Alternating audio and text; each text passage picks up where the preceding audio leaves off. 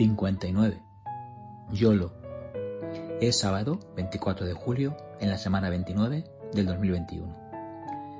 Juan Pablo Proal es un escritor y empresario mexicano. Si le das una vuelta a tu Facebook, al parecer todo el mundo se lo pasa en grande. Mira, ocho personas se casaron esta semana. Un chavito en la televisión recibió un Ferrari por su cumpleaños, mientras otro chico ya amasó dos mil millones de dólares al inventar una aplicación que te envía y repone automáticamente el rollo de papel del baño cuando éste se termina. En tanto, tú permaneces en casa limpiando los dientes a tu gato y no puedes evitar pensar que tu vida va más picada de lo que creías. Ese maldito círculo vicioso del sobreanálisis se ha convertido casi en una epidemia y muchos nos pone más estresados, más neuróticos y propicia que nos despreciemos más. En la época de mi abuelo, si se sentía mal consigo mismo, pensaba, caray, hoy me siento como un excremento de vaca, pero bueno, supongo que así es la vida, a seguir peleando la paja. Y ahora, si te sientes mal contigo mismo unos cinco minutos, eres bombardeado con 350 imágenes de personas totalmente felices, que viven unas vidas increíblemente fantásticas, y es imposible no creer que hay algo mal contigo. En la columna dominical de Rosa Montero, que me envió Pilar, descubrí dos frases viejas. Una de cuatro mil años, en una pintada encontrada en las pirámides de Egipto. Los jóvenes ya no respetan a sus mayores y no tienen sentido del deber ni del sacrificio. La otra, con dos mil años y atribuida a Sócrates, la juventud de hoy ama el lujo, es maleducada, desprecia la autoridad, no respeta a sus mayores y chismea mientras debería trabajar.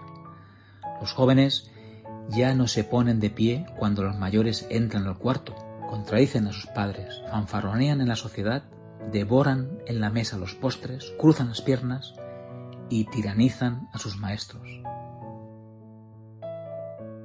Charles Chaplin decía que los mejores médicos del mundo son sol, descanso, ejercicio, dieta, autoestima y amigos.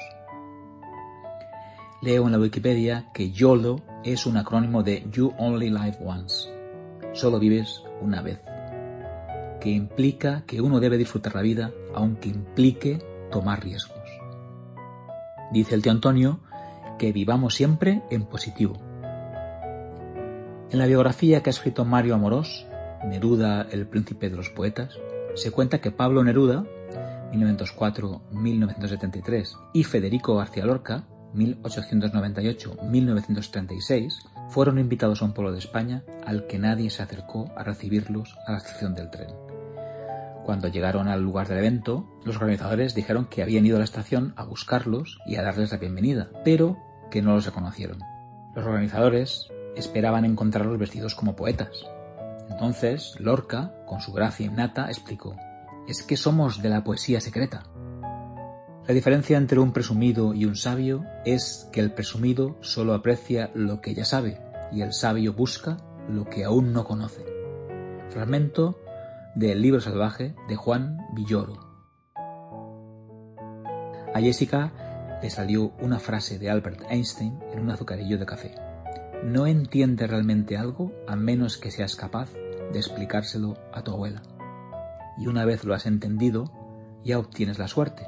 El químico Louis Pasteur dijo que la suerte favorece a las mentes preparadas. Gonzalo, que trabaja para Miss Blade, me ha recortado lo que me queda de pelo.